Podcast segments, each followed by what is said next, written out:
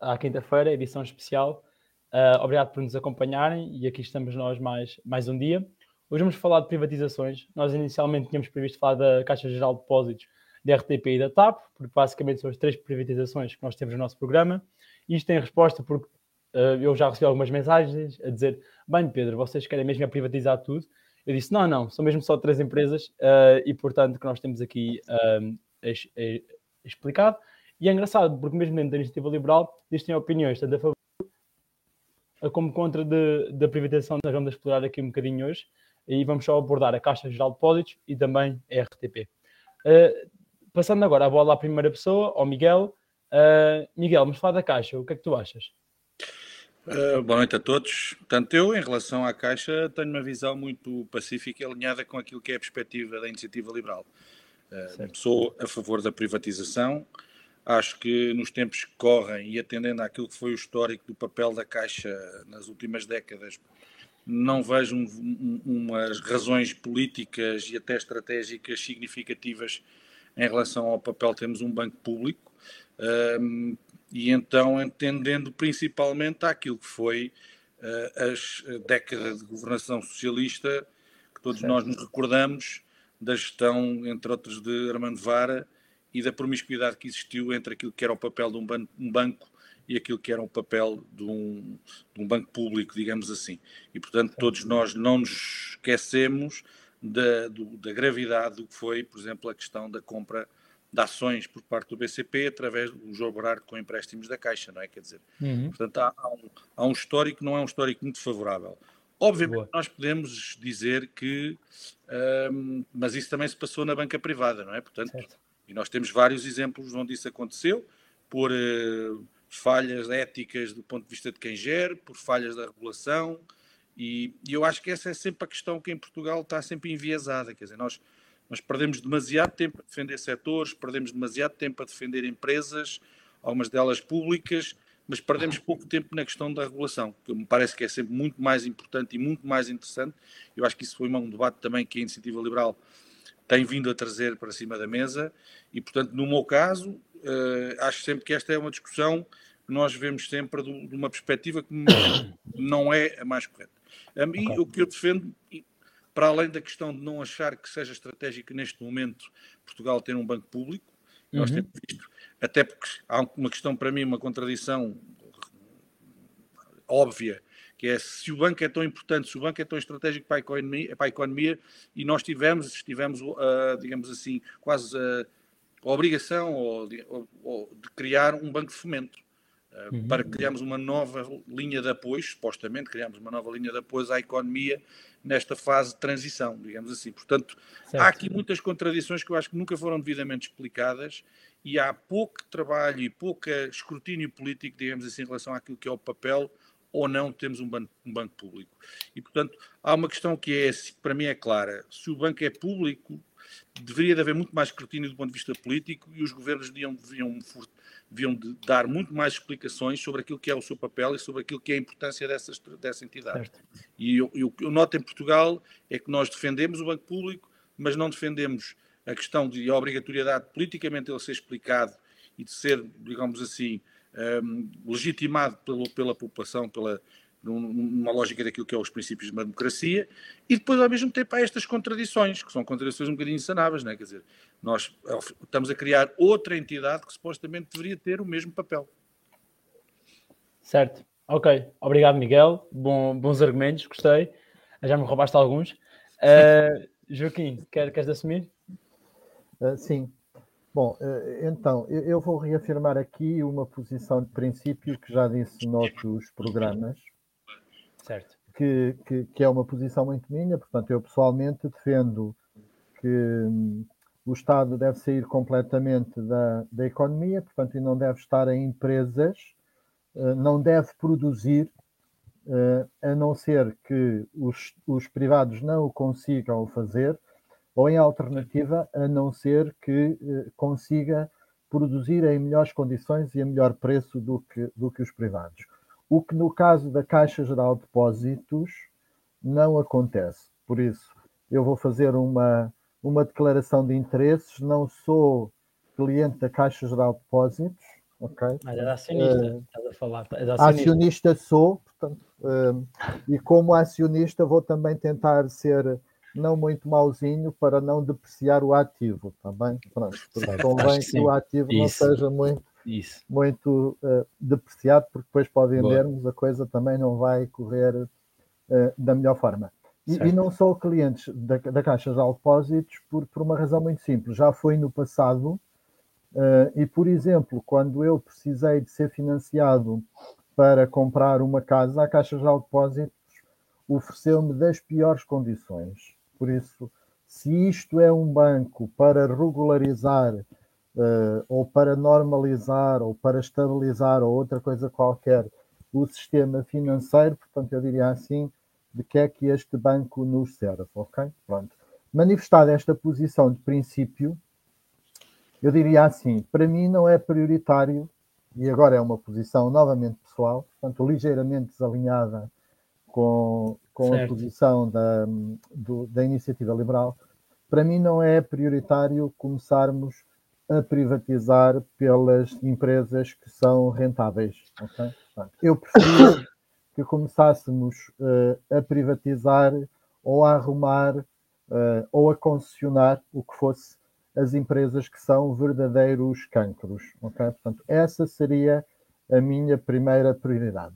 Devo notar, no entanto, que o nosso programa a esse nível um, é muito cauteloso, como normalmente acontece em, em, na generalidade das coisas que nós, que nós fazemos. Portanto, e o programa é cauteloso porque diz que uh, não devemos uh, instituir uma limitação de tempo para privatizar uh, a caixa. Okay? Pronto, e acho que isso é muito cauteloso, é muito sensato porque não põe aqui nenhuma pressão de, de, de tempo, uh, porque quando eu digo que tenho que privatizar no intervalo X, portanto, regras geral, já sei que vou ter que vender com desconto, porque o mercado vai-se vai -se aproveitar é disso, ok? Pronto. E como tal, certo.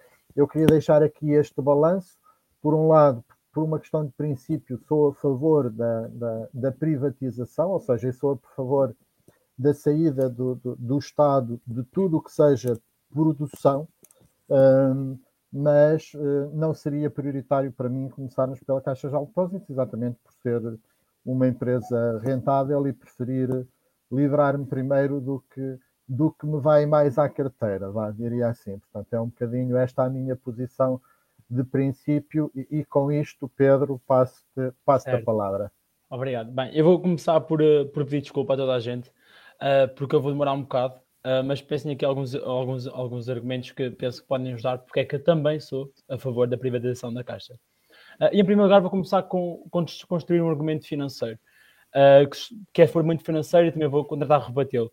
Que basicamente o, o que se dizem é que, bem, tem sentido manter uma empresa pública na esfera do Estado, porque ela está a dar lucro, já reestruturámos e agora vamos continuar aproveitar a, a, receber esses dividendos que saem das operações dessa firma nos próximos anos, porque ela tem tido boa performance e faz sentido mantê-la, porque tem impacto no orçamento do Estado. Bem, eu gostava de começar por, por explicar o que é, é um processo de privatização. Basicamente o que acontece é que quem está a vender ou a comprar, o que eles fazem é, essencialmente eles projetam quanto dinheiro é que a empresa vai dar das suas operações nos, nos anos, nestes anos a seguir e também no futuro, e basicamente somam todos esses, esse, esse dinheiro que, que, é, que é esperado receber, descontam-no e chegam a um preço final de hoje. Ou seja, por outras palavras, é essencialmente igual, ou devia ser essencialmente igual, receber o dinheiro hoje, total da privatização que recebemos hoje, ou recebê-lo em pequenas tranches que resultam do, das, da, das, operações de, da empresa no futuro. Este, este, argumento funciona tanto para a Caixa, como também, por exemplo, para a TAP. Se esta é parte financeira, é simplesmente é igual, ou seja, esse argumento que mais vale receber através do Orçamento de Estado todos os anos, ao invés de privatizar, não tem sentido. Essencialmente, ficamos da mesma forma. Uh, mas a outra forma interessante é que a Caixa, na verdade, tem dado lucros nos últimos anos. E, e o que a história nos diz, e, e nós sabemos do, do, de, dos, dos, estudos, é que as empresas, quando estão numa boa performance, quando estão numa boa performance, há geralmente menos pressão para vender. E, ou seja, quando, quando, quando estão associadas a boas performances financeiras, também os investidores que compram essas próprias empresas costumam pagar prémios mais elevados. Ou seja, a melhor altura para privatizar é mesmo quando estão a ter menores resultados, porque é quando o caixa financeiro da, da compra dessa, da venda dessa companhia está maximizado. Ou seja, é a melhor solução possível pós-contribuintes. Mas agora vamos passar desta parte financeira para assumir de outra forma. Vamos pensar, bem, mas a Caixa, na verdade, nós somos donos públicos, vamos assumir que nunca vamos vender. Ou seja, o que nós vamos receber é o dinheiro das operações da Caixa só todos os anos. Bem, não é bem verdade.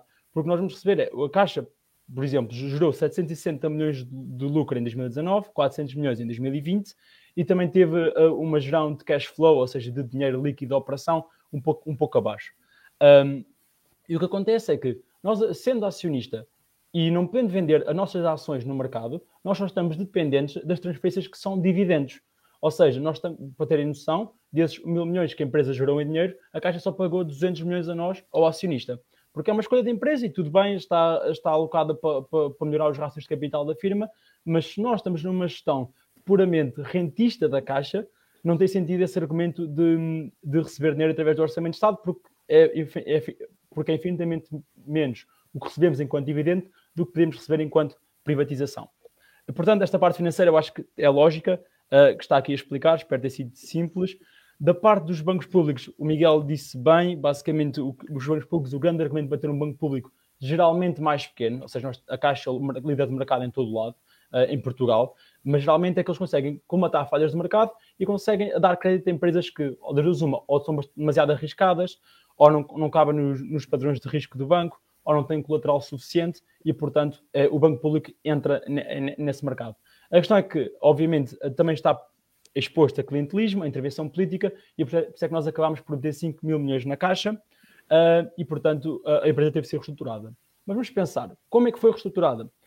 A Caixa teve intervenção, além do resgate, houve condições impostas pelo mecanismo de supervisão da Comissão Europeia, mas também pelo Banco Central Europeu, uh, em que basicamente a Caixa começou-se a comportar como um banco privado essencialmente, primeiro fez várias coisas. Aumentou as comissões, até houve uma altura uma, uma polémica no MBWay, porque a Caixa tinha as comissões mais altas e era o banco público. Um, começou a ter uma gestão de risco, de risco mais independente da intervenção política, aliás, altamente independente da intervenção política, e mesmo a própria administração tinha que ser aprovada pelo, pelo, pelo Banco Central Europeu e, e, e teve bastante mais uh, escrutínio. Portanto, a Caixa deixou parou de financiar estas empresas um pouco mais arriscadas e focou-se essencialmente em ser um banco privado que cumpre com os, com os rastros de capital e manter as operações saudáveis. Um, e, portanto, como o Miguel perguntou ainda há bocado, então porquê que surgiu o Banco de Fomento? Surgiu mesmo como resposta a isto, porque a Caixa, essencialmente por ter começado a comportar como um banco privado, é que criou o racional para haver um banco de fomento que comatasse estas falhas de mercado que a Caixa não podia dar. Porque vamos pensar também, mesmo que a Caixa tivesse uma exposição pequenina estas empresas de risco, se houvesse um grande default nestes, nestes, nestes negócios mais arriscados, podia pôr em causa toda a estabilidade de um negócio que é meritamente comprimido ou com, uh, feito de empréstimos de baixo risco, uh, empréstimos a casa, uh, etc, etc. E, portanto, daí explicar que a Caixa, neste momento, é um banco público que funciona exatamente como um banco privado. E, portanto, também esse argumento de uh, comatar as falhas de mercado no financiamento também não se aplica. E, portanto, surgiu o Banco Fomento do lado público, que também tem algumas reservas ainda por causa das nomeações políticas que estão à volta dele, e também do lado privado temos a Reis, a Reis que é uma plataforma que tem gerir, tem conseguido juntar alguns aforradores que procuram uh, entrar neste mercado assim um pouco mais arriscado uh, de investir em empresas. Mas vou continuar, só faltam mais dois argumentos. E o argumento agora é o tempo do timing. Eu penso que é um timing espetacular para vender. E vão perguntar porquê. Bem, mas Pedro, estamos em recessão, o mercado não está super parado.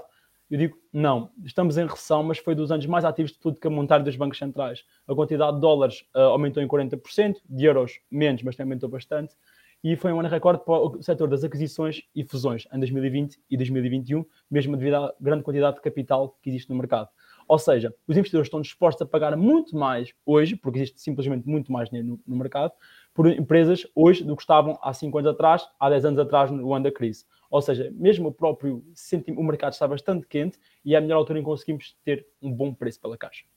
E agora o meu argumento final que é, já falámos, já tentei mostrar que a caixa tem mais sentido vender agora porque tem boas operações. A caixa é um banco, priva é um banco privado, uh, o mercado está bastante quente e acima de tudo agora as minhas perspectivas para o, para o setor da banca no futuro. O setor da banca tem estado bastante deprimido. Vocês forem ver os, índices do, de performance do, dos bancos, têm estado em constante declínio e também temos dar um exemplo mais concreto. O BCP, por exemplo, não tem ação a valer, a valer mais que um euro desde 2015. Neste momento está nos 16 cêntimos, mas desde 2015 que não é acima de um euro. E, portanto, ele depreciou uh, bastante, uh, simplesmente nos últimos 5 anos, de um euro para, para, para 10 cêntimos. E para ser ridículo, antes da crise, o BCP valia na ordem dos 15 euros por ação. Portanto, vejam quando a Cogo valorizou. Estamos a pensar, é um banco que está cheio de pressão regulatória é, é, complicado, ou seja, isto tem custos, porque os bancos têm um grande custo com compliance e depois não conseguem ser inovadores, não conseguem ter empréstimos de grande risco, e o que está a acontecer é que, essencialmente, no mundo é, está-se a perspectivar uma maior concentração em alguns bancos e, e, e uma saída geral do, de muitos investidores de, de, desta indústria. E vamos pensar um pouco, tem havido um crescimento em bancos online, mesmo a Revolut, alguns bancos já podem dar garantias a, a casas e, e de hipotecas sem sequer ter lojas físicas, a banca tradicional está mesmo com bastante, bastantes competidores, mesmo empresas de concessão de crédito para consumo, eh, de leasing de veículos, por exemplo, mas estão com bastante competição e, portanto, é uma indústria que eu vejo que continua esta tendência de, de pressão e de, de desvalorização no futuro. Ou seja, a melhor altura para vender a caixa é, nos, é no curto prazo, eh, sem limites temporais, obviamente, para maximizar receita, mas que tem estes, estes desafios como indústria. E, portanto, resumindo, o que eu acho que o mercado está bastante quente, a empresa está lucrativa, o banco já funciona como um banco privado, não tenho uma grande perspectiva sobre a indústria e, portanto, considero que esta é a melhor altura para vender.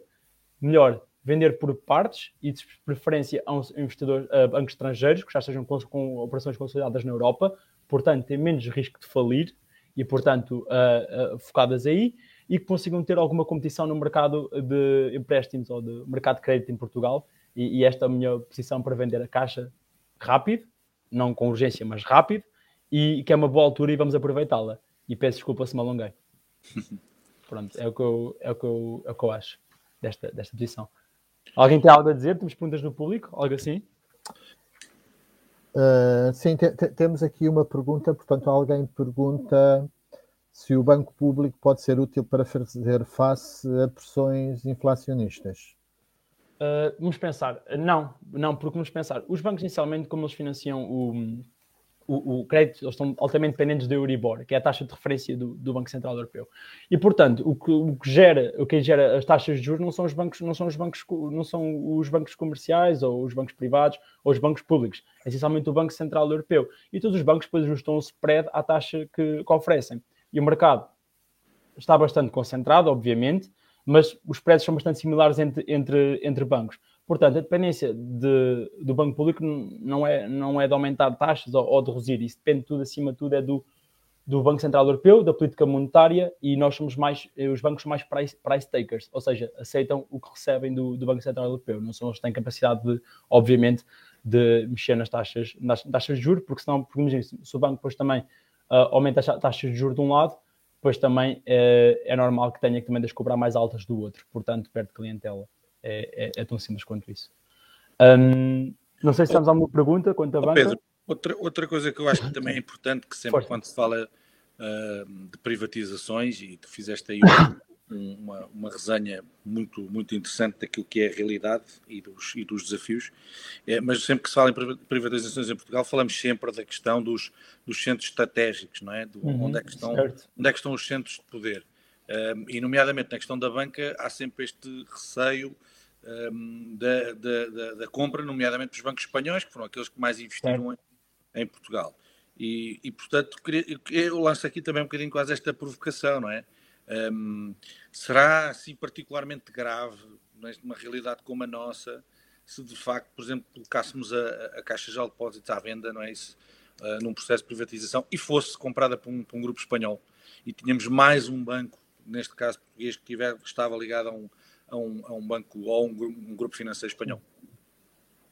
Sim, eu pessoalmente não tenho objeções, obviamente, uh, desde não fosse o Santander, não é? Porque literalmente é o segundo maior banco, é o segundo maior banco do mercado. Uh, BBVA também tem aqui uh, operações, que eu sei.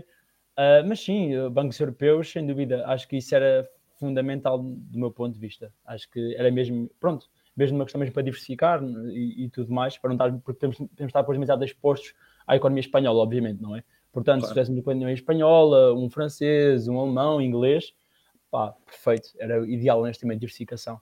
Uh, se tivesse, isso devia ser um critério, na minha opinião. Miguel, eu, eu, eu quando estive aqui a, a, a preparar uh, algumas coisas. Uma das coisas que vi foi o pressário dos principais, dos principais bancos, está bem? Portanto, do, dos, dos cinco maiores. E, e, e, tenho aqui, de facto, uh, indicação, fiz comparativo dos, dos preços da Caixa Geral de Depósitos com o Santander, que foi referido um, Sim, pelo Pedro. É o maior competidor. E os preços são uh, muito similares, ok? Portanto, não, uhum. não, não, há praticamente diferenciação, Sim. portanto, eu fui ver pelo menos aquelas coisas mais mais básicas, portanto, um cartão de débito um, na Caixa custa 19 euros, fazer a renovação no Santander custa 20. Portanto, eu acho Sim. que não.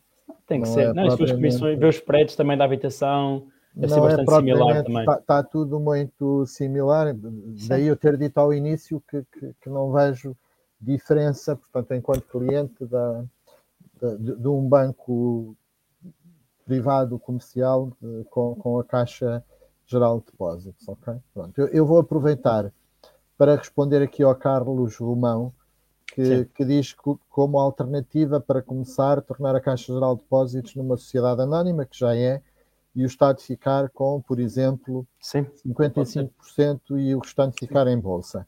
Nós, nós, nós, no nosso programa, não temos propriamente um, a solução definitiva, digamos assim, mas, mas referimos a alguns princípios e um dos princípios que, que, que, que referimos é exatamente o dar preferência por dispersão do capital eh, em, em, em bolsa, portanto, certo. Por, por, pequenos investidores, certo. portanto está, está, perfeitamente em linha com o que está a, a perguntar o, o Carlos uh, Romão. Okay? Pronto. E, e, acho que esse aspecto é muito importante, já que investimos, tentar de facto maximizar a receita, e isso no nosso programa está, está, está, está muito salvaguardado, não só por aquilo que eu já disse, não ser colocado um prazo, mas também uh, por ser faseado, portanto, uh, mas certo. não afastar também a, poss a, possibilidade de vender por inteiro, Sim. porque de facto aquilo que se pretende é, é maximizar a receita e acho que isso é bom para todos os, os portugueses. Sim, e depois imaginar uma reserva, as pessoas não pensarem, obviamente depois, se as pessoas quiserem pensar, bem, mas eu quero ter aquele aquele dinheiro regular todos os anos entrar do banco público. Bem, eu posso privatizar e guardar o dinheiro numa provisão e todos os anos vou descontando. Provisão nada, vou no, no lado do ativo do, do Estado e depois vou, vou debitando essa, esse ativo todos os anos para ter essa, essa entrada de dinheiro no meu orçamento, se quiser. Portanto, dá para fazer replicar tal e qual como se tivéssemos empresa um, se fosse nossa. Uh, portanto, parece bem, sim, faseado parece bem também, é um banco gigante, temos de ter essa noção. Uh, obviamente, há muito poucos investidores, com, talvez com dinheiro para, para comprar 100% do banco, seriam grandes esforços financeiros, os bancos estão com dificuldades operacionais, uh, mas sim, acho que se fosse baseado também tem, tem todo o sentido, na minha opinião. E acho que podemos encerrar este assunto ou querem continuar? Ou há mais alguma pergunta? E passamos para a RTP. Ah, acho que foste super esclarecedor. Acho que vamos passar para a RTP. Bom, se há mais perguntas, não tenham problemas, perguntem à vontade, nós voltamos elas no final. Vamos agora à RTP. Um, RTP, alguém tem algo, algo a dizer? O que é que vocês acham? Bom, eu, eu, eu posso começar pela, pela RTP. Um, começo também por fazer uma declaração de interesses. Raramente vejo a RTP.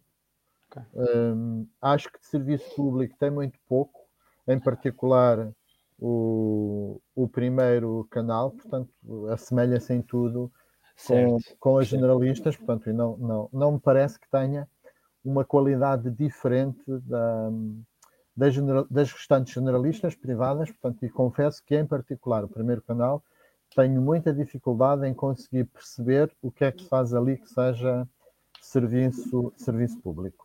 Depois, eh, referir aqui que a RTP, portanto, tem como principal receita um, certo, a contribuição audiovisual, que é, que é uma taxa.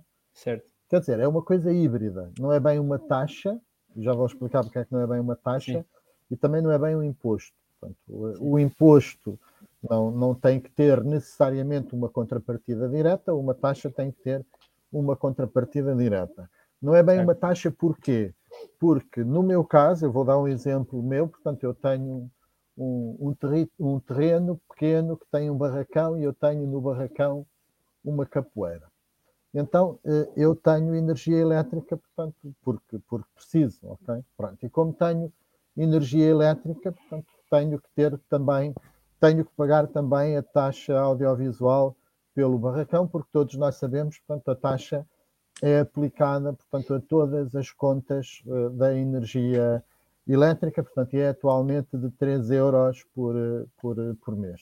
Por isso, eu, no meu caso, que não vejo a RTP, pago não 36 euros por mês de taxa audiovisual, mas 72 euros uh, por, por ano de taxa audiovisual. Sim. E eu já pensei pôr as galinhas a ver televisão, Pronto, mas Sim. depois mudei de ideia Aumentava, os, aumentava os shares, Joaquim, pessoal, aumentava os shares. Aumentava os shares, mas também aumentava os meus custos. Não é? Pronto, então eu desisti da, ideia, desisti da ideia, porque depois tinha que pagar mais energia elétrica, portanto eu tinha que pagar mais IVA, e desisti da ideia de, de, okay. de ter a contrapartida direta e pôr as galinhas a ver uh, televisão. Então, a, a taxa audiovisual representa 82% das receitas certo. Da, da, da RTP, um, que por sua vez, portanto, é 20% acima das receitas totais do principal operador que, que, que, nestes últimos anos tem sido a, a SIC, principal operador a nível de, de, de audiência. Okay? Um, é interessante percebermos também que, apesar de, desta contrapartida, que é a taxa audiovisual, que representa uma receita de 180, euro, 180 milhões de euros por, por ano, a RTP tem ainda assim 12 milhões de euros de capitais próprios negativos, ou seja, neste certo. momento a RTP é uma empresa tecnicamente uh, falida, não é? Certo, Pronto. sim, sim. É certo. Uh, e, e, portanto, uh, acho que é importante também termos aqui presente que, que é uma empresa que foi reestrutura, reestruturada há muito pouco tempo. Portanto, eu agora não tenho presente exatamente há quanto tempo é foi, mas é relativamente uh, recente. Acho que todos nós que, estamos aqui a conversar e também quem está em casa se lembra que, que é relativamente recente a reestruturação da RTP e quando foi reestruturada, portanto, aquilo que nos venderam é que era a última vez e, portanto, não, não era necessário voltar a colocar mais dinheiro. E, portanto, pelo andar da carruagem, seguramente, uh, se não for feito aqui qualquer coisa diferente, portanto, mais, mais ano, menos ano, vamos ter que reestruturar outra vez e vamos ter que, que, que pôr mais dinheiro. E para começar, era isto que eu queria dizer em relação à, à RTP, por isso. Uh, certo, o teu verdito é privatizar. Mas, como mas... é tecnicamente falida, sim, portanto, privatize-se. Portanto, desde, quem, quem a quiser que fique com ela desde que assuma a dívida. Portanto, Estás lembrar ser a maga agora. É, mais ou menos isso, mais ou menos isso. Sim, senhor. Um, Miguel, queres dizer alguma coisa? Então, a favor das contas, só para saber. Uh, sou a favor. Com, ok. Com algumas, com, algumas, com algumas condicionantes. Ok. Que, enquanto utilizador, ou neste caso, principalmente, há aqui uma questão que é, neste momento a situação é mais complexa porque há também a fusão da, com, a, com, a, com a RDP. Portanto, neste hum, momento okay. é um grupo uh, que eu acho que está, está maior e de facto houve essa reestruturação, tem tido resultados muito interessantes, basta comparar os resultados de 2017 com os 2020. Em 2020 a RTP teve os 3,08 milhões de euros de lucro, Uh, mesmo, obviamente, como o Joaquim está a dizer, onde a contribuição do audiovisual foram 180,6 milhões, portanto, dá para perceber a, a proporção para umas receitas de 219,9 milhões de euros. Portanto, a proporção da, da contribuição é. audiovisual é brutal. Portanto, isto, lá está, demonstra que não, não, sem essa contribuição não seria competitiva. Mas há aqui uma questão também que é, que é o que me faz às vezes ser um bocadinho a favor da questão da privatização, apesar já vou explicar algumas resistências que eu tenho, algumas reticências que eu tenho, é que eu não me esqueço que em 2011, por exemplo, a SIC e a TVI eram contra a privatização da RTP. E isto okay. para mim é um sinal, quando nós temos dois players do mercado contra o, o, a, entrada de um novo concorrente, para mim é um sinal de que é importante que haja esse novo concorrente no mercado. E que é importante que haja mais concorrência e nós estamos muito fartos de ver um bocadinho, ou eu pessoalmente, esta realidade em Portugal, é quando há de complô, e não vou chamar cartel, porque cartel é outra coisa, mas este complô de, de players no mercado contra a possibilidade da introdução de um novo de um novo de um novo de uma nova, de um novo concorrente. Isso é interessante. É, e isto para mim deixa-me sempre ok, mais a favor da privatização e mais a favor de concorrência, sempre a favor de concorrência. De facto, há uma coisa que eu acho que temos que ser honestos. Houve houve um trabalho de estruturação importante na da RTP e os resultados são melhores, sem dúvida. Uhum, certo, verdade também. Uma questão que eu, que eu dei-me um pouquinho um bocadinho ao trabalho também de ver em relação ao debate que nós estávamos a, falar, havia, a fazer, havia um debate que para mim era muito importante, que é a, a, a importância histórica, por exemplo, do arquivo da RTP. Isso. E isso para mim é, é, uma coisa que é difícil de quantificar do ponto de vista de valor e é difícil, se calhar, num modelo de privatização, isso ser enquadrado nessa como um ativo ou como é que isso vai ser utilizado por um visto de uma empresa privada. Certo. Mas a questão é que isto já não existe. Neste momento, este, este arquivo foi comprado para a Direção-Geral do Tesouro. E, portanto, por, a RTP já recebeu 150 milhões por esse, por esse, por esse arquivo. Okay. Creio que neste momento, e na altura, até a Iniciativa Liberal chegou a falar disso, que era, era importante a criação de um instituto público ou isso ser integrado noutra, noutra entidade que fizesse a gestão desse arquivo. Eu presumo e, e, espero não estar a cometer nenhuma, nenhum erro, creio que continua uh, na, na, posse e na gestão da RTP. Portanto, mas a RTP já recebeu uma verba significativa por, essa, por esse património, digamos assim, património histórico.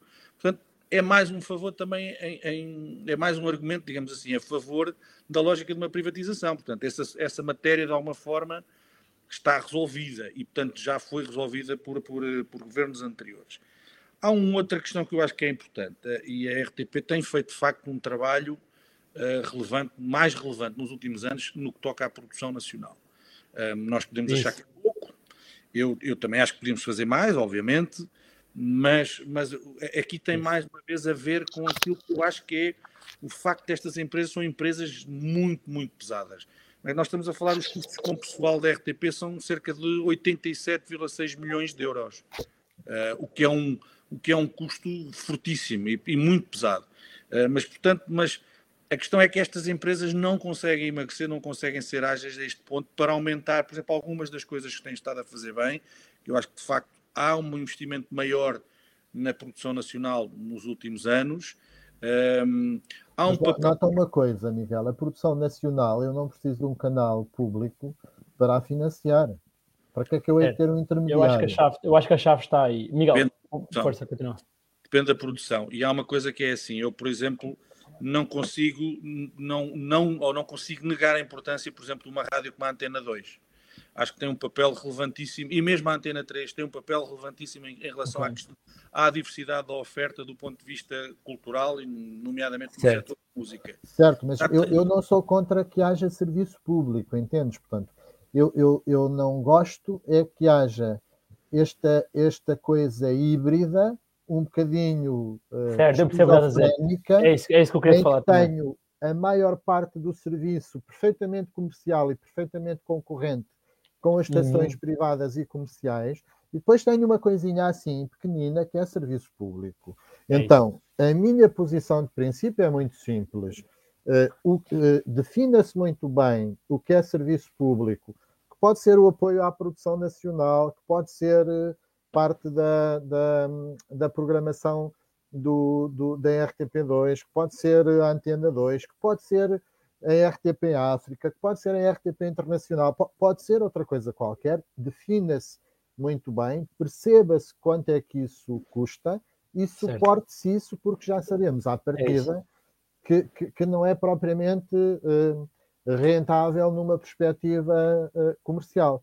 E, e ponha-se uh, na concorrência aquilo que é concorrência, entendes? Portanto, eu é não isso. sou contra o, o, o, o serviço público, uh, sou contra esta coisa híbrida. Pois é isso. Posso também entrar um bocadinho na discussão? Eu acho que é, é esse o ponto, é a parte de conseguir separar as coisas e dividir em blocos, podemos dizer assim, não é? Um, e, e, e esse mesmo, essa também é a minha oposição até depois até vou explicar um pouquinho melhor a parte do financiamento que o RTP, que a RTP usa, o que é que faz com o seu dinheiro. Mas já para dar uma parte aqui importante das receitas, estava a falar da parte da. Acho que já falaram, mas a, a, a RTP eh, tem basicamente, apesar de, de, ter muito mais receitas no global, apenas tem um terço das, das receitas de publicidade da SIC. Bem, então vocês dizem bem, isto mais ou menos tem que ser proporcional, então a SIC tem três vezes mais de espectadores. Mas não, normalmente tem duas vezes mais, até, até menos. Ou seja, aqui uma margem, obviamente, que explica uma margem que a RTP não está a maximizar a sua dimensão concorrencial quando compete diretamente nestes mercados dos reality shows, das novelas, dos programas da tarde, em que podia firmemente ter uma receita um, de, de, anúncios bastante mais elevada, de acordo com o que o serviço está a apostar, porque aí está efetivamente a competir, uh, e denuncia um pouco falta de incentivos para maximizar a, a, essa receita. E eu acho que isso é, que é interessante. Pode haver outra razão, mas eu pessoalmente não estou a ver aqui escondida, uh, pelo menos durante esse período. Uh, e depois também tem uma parte de governance, obviamente nós sabemos que sempre que muda o governo, tem a provável que a direção da RTP mude pouco tempo depois, uh, e essa questão da nomeação da RTP, penso também tem que levar uma reforma. Acima de tudo, acho, acho que há uma das engraçadas, não sei se temos, acho que não temos no programa, mas eu até acho que gostaria de entrevistas públicas, de CVs publicados, as, que, os, que os candidatos a diretor tenham possibilidade de expor as suas ideias uh, ao público e depois há assim uma forma, um reconhecimento do mérito ou de, de uma decisão transparente de, dessa, dessa, de, desses decisores que vão para a administração da RTP e que não sejam apenas nomeados por serem mais próximos ou mais longe do governo. Um, obviamente que a RTP tem um papel muito importante, o Joaquim falou muito bem. A empresa é tecnicamente falida e penso que antes de privatizar ou não privatizar, também tem que se pensar num, num plano de, de, recuperação financeira da empresa. Uh, obviamente que da parte da receita já mais, já, um, mais um. mais um. Sim, mais um. Sim. Já vimos a parte da identificação da receita onde podemos melhorar. Na parte dos custos operacionais é mais difícil, porque, como sabemos, tem várias televisões, África, Madeira, Açores, Internacional, tudo mais. Ou seja, era injusto estar a comprar a estrutura de custos da EDP com a SIC ou da, ou da TVI, porque essas são muito mais racionalizadas, porque só estão focadas nessas, na, naqueles estúdios em Lisboa e alguns no Porto, e portanto a RTP está espalhada pelo, pelo mundo e, e, e, portanto tem, tem outros tipos de custos e, e, não é justo fazer comparação assim, até pela falta de dados. Olha, pode ser da proposta. Temos métricas mais comparáveis entre, entre o segmento uh, comercial ou concorrencial da RTP e o segmento um, de serviço público, nós podemos assim dizer que a RTP também presta. E nesta parte que eu acho que é importante, é que a RTP é, é sabemos que tem este projeto híbrido, como o Joaquim disse muito, muito bem, disse melhor do que eu poderia dizer, uh, mas a RTP tem uma estrutura muito bem montada e é um grande financiador dos projetos portugueses e que, na verdade, os outros setores privados não fazem. Posso dar o exemplo da, da, série da Glória e agora da Netflix, RTP foi um dos principais financiadores. Vai, sei que vai financiar muito mais dessas séries agora para streamers internacionais, em, em junção com esses também produtores internacionais, ou com essas uh, plataformas de streaming. Grande financiador do cinema português uh, também. Um, e também de bastantes documentários uh, de origem portuguesa que, não, que não são feitos pelos, pelos eu, eu, aí, aí, Pedro, desculpa-me contrariar-te, mas temos que ser justos com os privados, portanto, os privados também têm feito alguma coisa a esse nível. Não, eu assim, mas acho que é francamente menos, acho que é legal. Por exemplo, posso lembrar agora de uma série de cabeça um, que é uma, uma série mal amanhados, em que eles, basicamente, dois, dois entrevistadores foram explorar as ilhas dos Açores.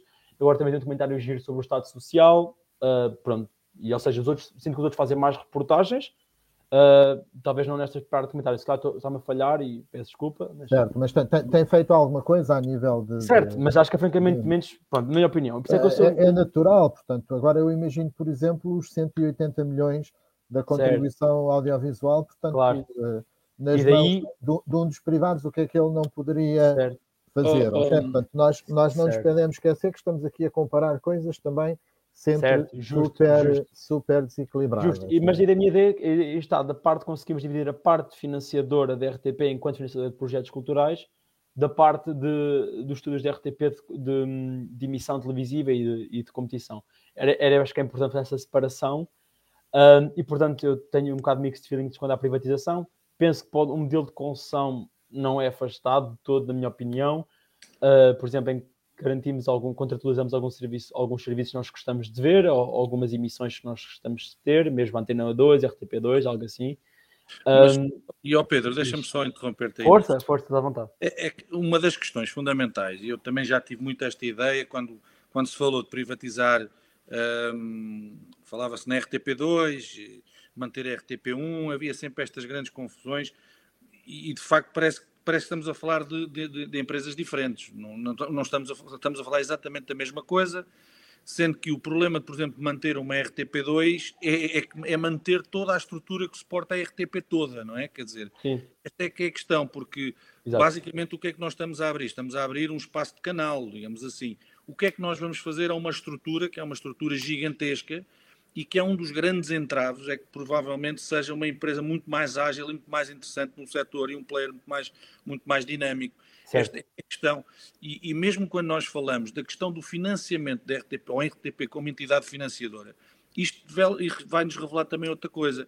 É a disfunção que existe em Portugal, nomeadamente no que toca a políticas de apoio, não só na área da cultura, mas no audiovisual também.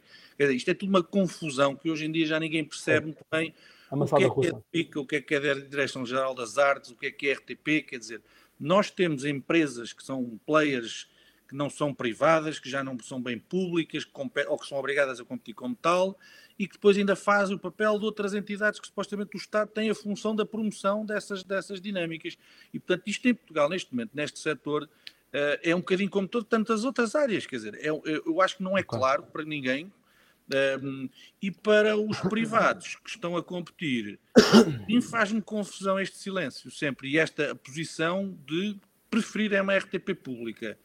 Ou seja, nós vamos partir entre nós o mercado comercial e deixamos a eles com aquilo que é o dinheiro dos contribuintes. Está aqui, há aqui um, há uma lógica muito disfuncional nesta relação deste, do, do, do setor. Eu tenho alguma dificuldade em compreender isto. Para mim, claramente, eu acho que o serviço público, eu percebo a ideia de Joaquim, não tem que ser necessariamente feito por um canal público. Certo, meio. Esse público pode ser comprado, pode certo. ser dotado, pode ser concessionado, pode ser feito.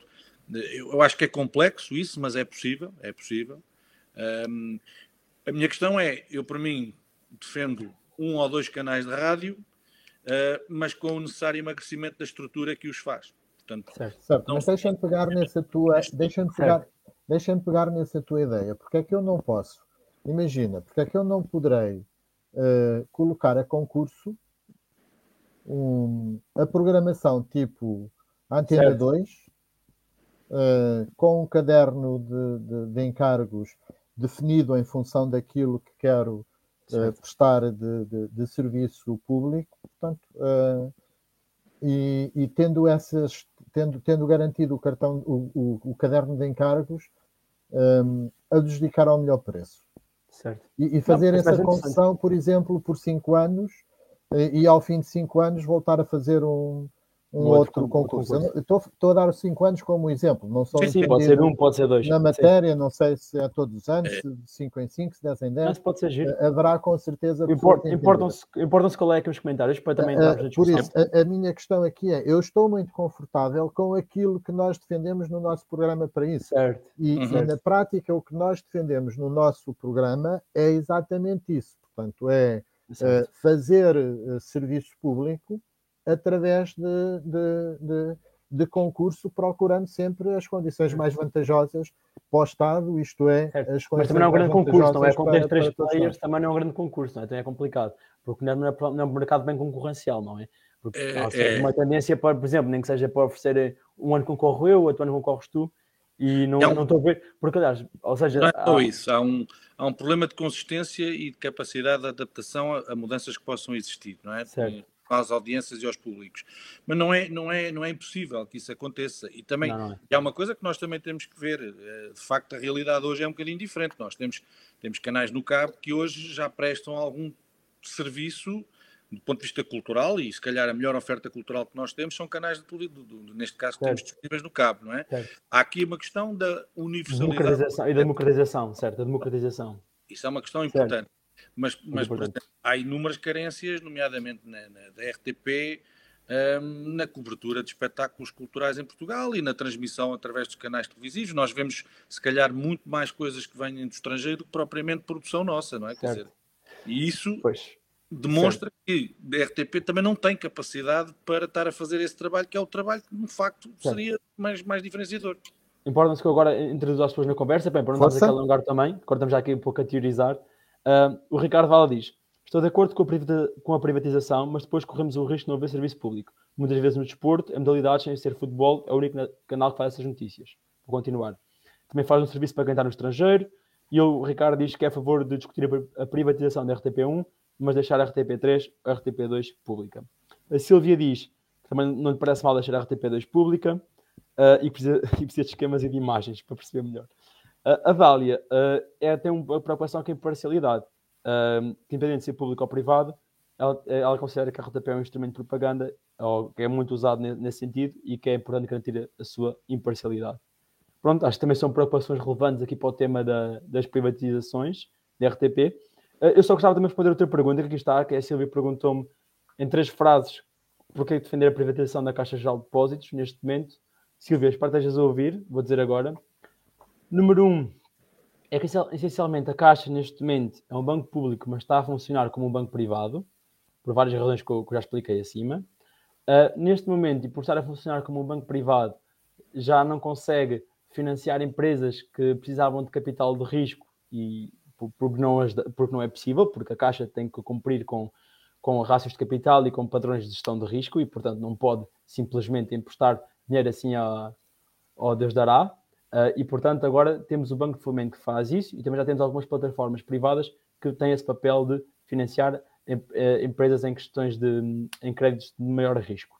E, portanto, e afinal, o mercado de aquisições e fusões, que é um mercado essencialmente associado a esta compra e venda de, de, empresas, está bastante quente, está bastante dinâmico e, normalmente, os investidores estão a pagar muito dinheiro.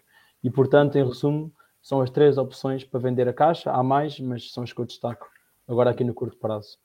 Um, não sei se há mais perguntas, uh, também já vai alongar, já vamos a 46 minutos. O que é que me acham de, de chamarmos? Foi um bom, um bom debate e, e, vamos, e, vamos, descansar. O que é que vocês acham? Ou, ou querem falar mais? Eu queria só aqui dar uma nota final, portanto, antes de me despedir de, de vocês, portanto, de, de, de, natureza política, portanto, um, quero dizer-vos que chateia-me muito que o, que o Estado me obriga a ser acionista.